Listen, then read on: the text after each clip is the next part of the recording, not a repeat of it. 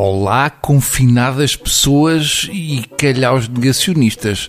Hoje estou nostálgico. No meio de tanto confinamento, eu tenho saudades da minha infância, quando podia ir brincar para o jardim com pregos ferrugentos. Lembro-me bem que o meu tio tinha uma unha do polegar daquelas grandalhonas e foi preso por posse de arma branca quando foi tirado do BI. E das recordações mais vivas que tenho, foi quando eu tinha 10 anos, no dia de Natal, acordei à meia da noite e apanhei os meus pais a fazer o amor em cima da mesa. Meu pai tentou disfarçar e conseguiu. Fui para a cama e disse aos meus irmãos: O pai ama bolo rei. Chega de saudosismo que isto de saudosismo normalmente acaba com um Salazar em cada esquina. Ontem foi dia de eleições antecipadas. Eu acho que esta coisa de ir votar uma semana antes é um enorme risco. Eu já tive amizades de anos que acabaram numa semana. Até já tive um casamento que durou menos de sete dias. Numa semana tudo pode mudar. Imaginem que o coisinho muda de sexo. Ou a Maria Vieira passa a apoiar Ana Gomes ou o Tino põe os dentes novos e fica com mais charme que o João Ferreira. Tudo muda muito depressa.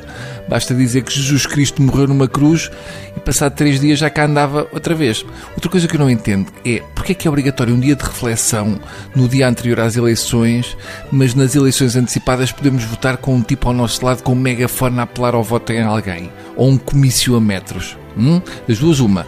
Ou se acaba com as eleições antecipadas ou com o dia de reflexão. E a pergunta que eu faço é o estimado ouvinte toma algumas medidas especiais no dia da reflexão para poder refletir melhor? Pergunto isto porque eu faço um jejum completo, incluindo abstinência total de líquidos e de gases raros. Mas, independentemente das eleições antecipadas, uma coisa é certa: no meio de todos os calhaus e nergumos dessa malta dos negacionistas da pandemia, acho que já podemos eleger o maior cromo.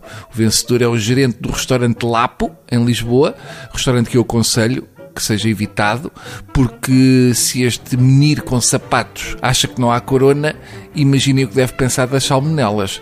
O gerente do restaurante em Lisboa, em entrevista à TVI, disse que recusa fechar portas e explica a decisão.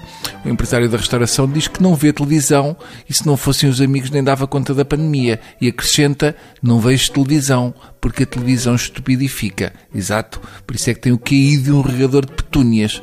O senhor diz que nem sabia da pandemia. Eu imagino que ele veja as pessoas de máscara na rua, mas pensa que se calhar havia um congresso de dentistas.